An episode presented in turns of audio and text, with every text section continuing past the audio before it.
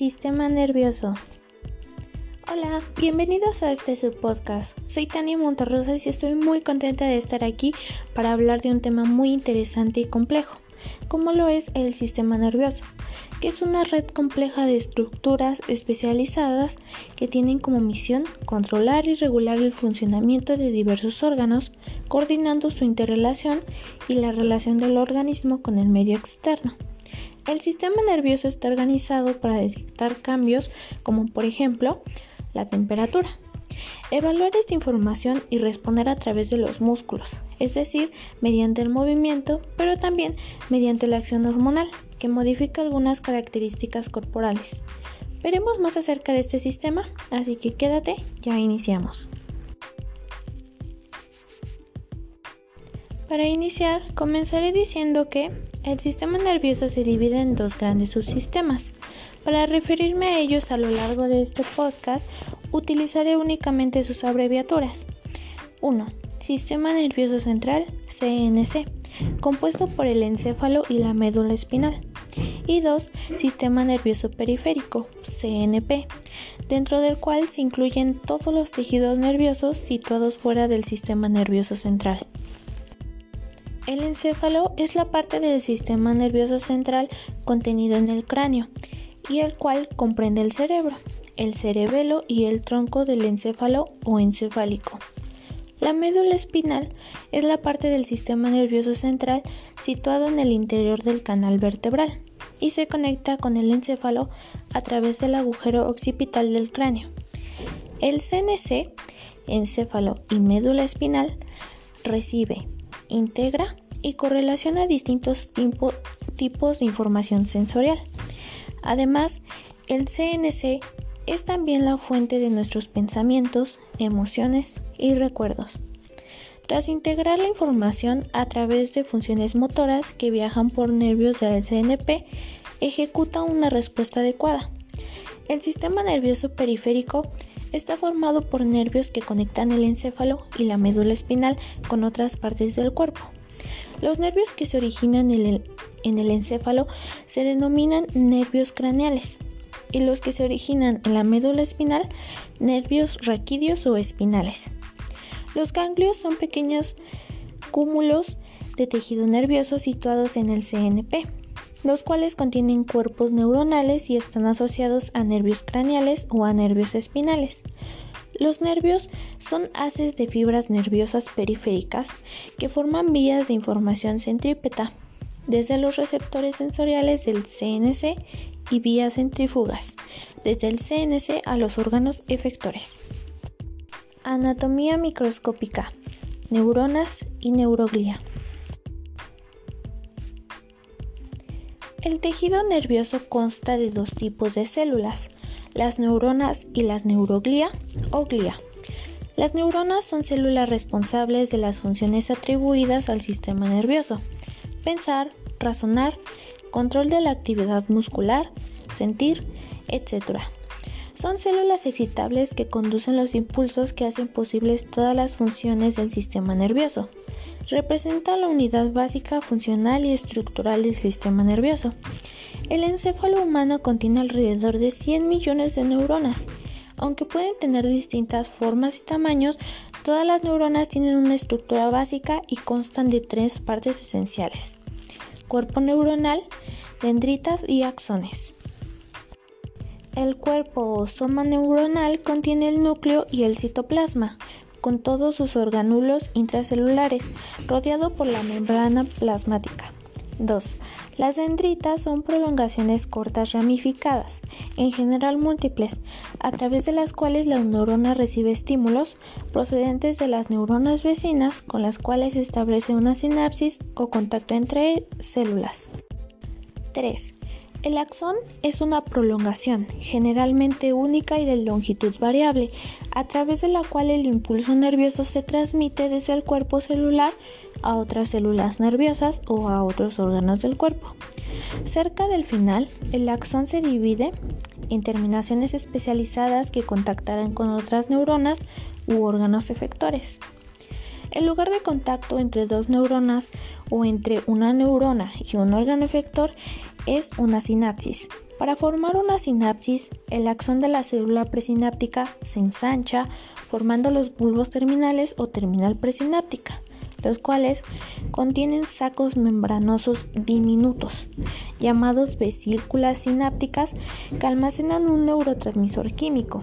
La célula posináptica posee una superficie receptora o terminal posináptica. Entre las dos terminales existe un espacio que la separa llamado hendidura posináptica. Las neuronas están sostenidas por un grupo de células no excitables que en conjunto se denominan neuroglía. Las células de la neuroglía son en general más pequeñas que las neuronas y las superan en 5 a 10 veces en número. Las principales células de la neuroglía son astrocitos, oligodendrocitos, células epindamarias, células de Ushman y células satélite. Describiré cada una. Los astrocitos son pequeñas células de aspecto estrellado que se encuentran en todo el CNC. Desempeñan muchas funciones importantes dentro del CNC, ya que no son simples células de sostén pasiva. Así forman un armazón estructural y de soporte para las neuronas y los capilares, gracias a sus prolongaciones citoplasmáticas. Asimismo, mantienen la integridad de la barrera hemoencefálica, una barrera física que impide el paso de determinadas sustancias desde los capilares cerebrales al espacio intersticial. Además, tienen una función de apoyo mecánico y metabólico a las neuronas, de síntesis de algunos componentes utilizados por estas y de ayuda a la regulación de la composición iónica del espacio extracelular que rodea las neuronas. Los oligodendrocitos son células más pequeñas con menos procesos celulares. Su principal función es la síntesis de mielina y la mielinización de los axones de las neuronas en el CNC.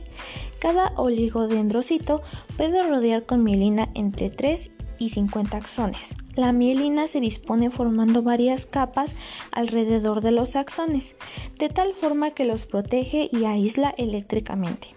La mielinización además contribuye de una forma muy importante a aumentar la velocidad de conducción de los impulsos nerviosos a través de los axones. A los ante a intervalos en toda la longitud del axón hay interrupciones de la vaina de mielina, llamados nódulos de Rambier. Los axones rodeados de mielina se denominan axones mielínicos, mientras que los que carecen de ellas se llaman amielínicos. La microglía son pequeñas células con función fagocitaria importantes en la mediación de la respuesta inmune dentro del CNC. Tienen su origen en las células madre hematopoyéticas embrionarias. Las células epindamarias son células ciliadas que tapizan la pared del sistema ventricular y del ependimo. Son células móviles que contribuyen al flujo del líquido cefalorraquídeo las células de Ushman son células de la neuroglía situadas en el sistema nervioso periférico, las cuales sintetizan la mielina que recubre los axones a este nivel. Cada célula rodea a un solo axón.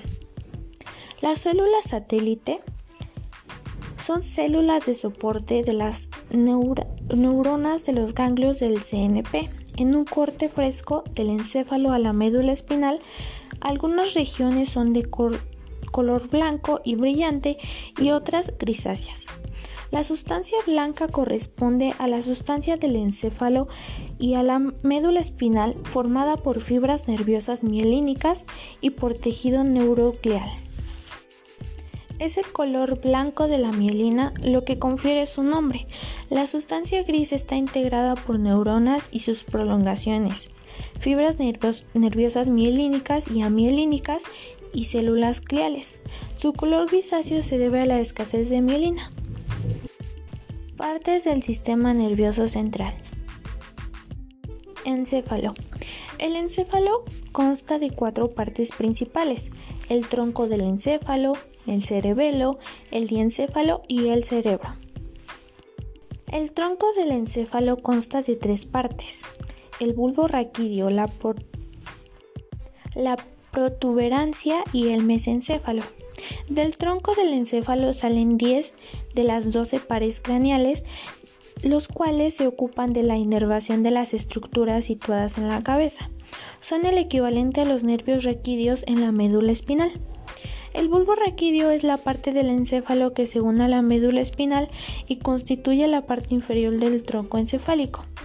En el bulbo se localizan fascículos ascendentes sensoriales y descendentes motores que comunican la médula espinal con el encéfalo, además de numerosos núcleos o centros, masas de sustancia gris, que regulan diversas funciones vitales como la función respiratoria, los latidos cardíacos y el diámetro vascular.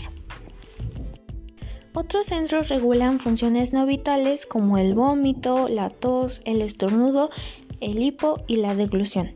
El bulbo también contiene núcleos que reciben información sensorial o generan impulsos motores relacionados con cinco pares craneales: nervio vestibulococlear, nervio glosofaringio, nervio vago, nervio espinal y nervio hipogloso. La protuberancia está situada inmediatamente por encima del bulbo y al igual que el bulbo está compuesta por núcleos y fascículos ascendentes sensoriales y descendentes motores. Contiene núcleos que participan junto al bulbo en la regulación de la respiración, así como núcleos relacionados con cuatro pares craneales, nervio trigemio, trigemino, nervio motor ocular externo, nervio facial y nervio vestibulococlear. El mesencéfalo se extiende desde la protuberancia hasta el diencéfalo y al igual que el bulbo y la protuberancia contienen núcleos y fascículos. En su parte posterior y medial se sitúa el acueducto de Silvio, un conducto que comunica el tercer y el cuarto ventrículo y que contiene líquido cefalorraquídeo. Entre los núcleos que comprende el mesencéfalo se encuentra la sustancia negra y los núcleos rojos, izquierdo y derecho, los cuales participan en la regulación subconsciente de la actividad muscular. Los núcleos mesencefálicos relacionados con los pares craneales son nervio motor ocular común y nervio patético. En el tronco del encéfalo también se sitúa la formación reticular, un conjunto de pequeñas áreas de sustancia gris entremezcladas con cordones de sustancia blanca formando una red. Esta formación se extiende a lo largo del tronco del encéfalo y llega también hasta la médula espinal y el diencéfalo. Este sistema se encarga de mantener la conciencia y el despertar. El cerebelo ocupa la porción posterior inferior de la cavidad craneal detrás del bulbo raquídeo y la protuberancia. Lo separan el, del cerebro la tienda del cerebelo potentorio, una prolongación de la dura madre, la cual proporciona sostén a la parte posterior del cerebro. El cerebelo se une al tronco del encéfalo por medio de tres pares craneales de haces de fibras o Pedúnculos cerebelosos. En su visión superior o inferior, el cerebelo tiene una forma de mariposa, siendo las alas los hemisferios cerebelosos y el cuerpo la vermis. Cada hemisferio cerebeloso consta de lóbulos separadas por fisuras. El cerebelo tiene una capa externa de sustancia gris, la corteza cerebelosa y los núcleos de sustancia gris situados en la profundidad de la sustancia blanca. La función principal del cerebelo es la coordinación de movimientos. El cerebelo evalúa cómo se ejecutan los movimientos que inician las áreas motoras eh, del cerebro. En el caso de que no se realice de forma armónica y suave, el cerebelo lo detecta y envía impulsos de retroalimentación a las áreas motoras para que corrijan el error y se modifiquen los movimientos. Además, el cerebelo participa en la regulación de la postura y el equilibrio. El diencéfalo se sitúa entre el tronco del encéfalo y el cerebro y consta de dos partes principales, el tálamo y el hipotálamo. El tálamo consiste en dos masas simétricas de sustancia gris organizadas en diversos núcleos, con fascículas de sustancia blanca. Entre los núcleos Están situados a ambos lados del tercer ventrículo. El tálamo es la principal estación para los impulsos sensoriales, que llegan a la corteza cerebral desde la médula espinal. El tronco del encéfalo, el cerebro y otras partes del cerebro Además, el tálamo desempeña una gran función esencial en la conciencia y la adquisición de conocimientos, lo que se denomina cognición, así como el control de las emociones y la memoria. Asimismo, el tálamo participa en el control de acciones motoras voluntarias y el despertar. El hipotálamo está situado en un plano inferior. El tálamo y consta de más de 12 núcleos con funciones distintas. El hipotálamo controla muchas actividades corporales y, uno, y es uno de los principales reguladores de la homeostasis. Las principales funciones del hipotálamo son regulación del sistema nervioso autónomo. El hipotálamo controla e integra las actividades de ese sistema nervioso que a su vez regula la contracción del músculo liso, el cardíaco, así como las secreciones de muchas glándulas. 2. Regulación de la hipófisis. El hipotálamo regula la secreción de las hormonas de la hipófisis anterior a través de las hormonas reguladoras hipotalámicas. Además, acciones de los núcleos supraóptico y paraventricular hipotalámicos llegan a la hipófisis posterior. Estos núcleos sintetizan la oxitocina y la hormona antidiurética, las cuales a través de los axones se transportan al lóbulo posterior de la hipófisis. Son donde se almacenan y liberan. 3. Regulación de las emociones y el comportamiento. Junto con el sistema límbico, el hipotálamo regula comportamientos relacionados con la ira, agresividad, dolor, placer y excitación sexual. 4. Regulación de la ingesta de bebidas y alimentos. Forman parte del hipotálamo, el centro de la alimentación, el cual controla la sensación de hambre y saciedad, y el centro de la sed, el cual se estimula ante cambios en la presión osmótica del espacio extracelular. 5. Regulación de la temperatura corporal. Ante cambios en la temperatura corporal, el hipotálamo estimula mecanismos que favorecen la pérdida o retención de calor a través de estímulos que viajan por el sistema nervioso autónomo. 6. Regulación de los ritmos psicocardianos y, y del estado de conciencia. El hipotálamo regula los hábitos de sueño y vigila estableciendo un ritmo circadiano diario. El cerebro forma la mayor parte del encéfalo y se apoya en el diencéfalo y el tronco del encéfalo. Consta de la corteza cerebral, capa superficial de sustancia gris, la sustancia blanca subyacente a la corteza es la cuna de la inteligencia que permite a los seres humanos leer, escribir, hablar, realizar cálculos, componer música, recordar el pasado, planear el futuro e imaginar lo que no ha existido. La superficie de la corteza cerebral está llena de pliegues que reciben el nombre de circunvoluciones. Las depresiones más profundas entre estos pliegues se denominan cisuras y las menos profundas surcos. La cisura más proveniente, hendidura interhemisférica, divide el cerebro en dos hemisferios cerebrales, derecho e izquierdo. Cada hemisferio cerebral se subdivide en cuatro lóbulos que se denominan según los huesos que los envuelven frontal, parietal, temporal y occipital. El lóbulo frontal está separado del lóbulo parietal por una cisura de dirección cráneo-caudal denominado cisura central o cisura de Rolando. En la circunvolución situada inmediatamente por delante de la cisura de Rolando o circunvolución perrolándica, perrolándica se encuentran las neuronas que configuran el área motora primaria. Asimismo, la circunvolución, situada inmediatamente por detrás de la cisura de Rulando o circunvolución postrolándica o parietal ascendente, contiene las neuronas que configuran el área soma sensorial.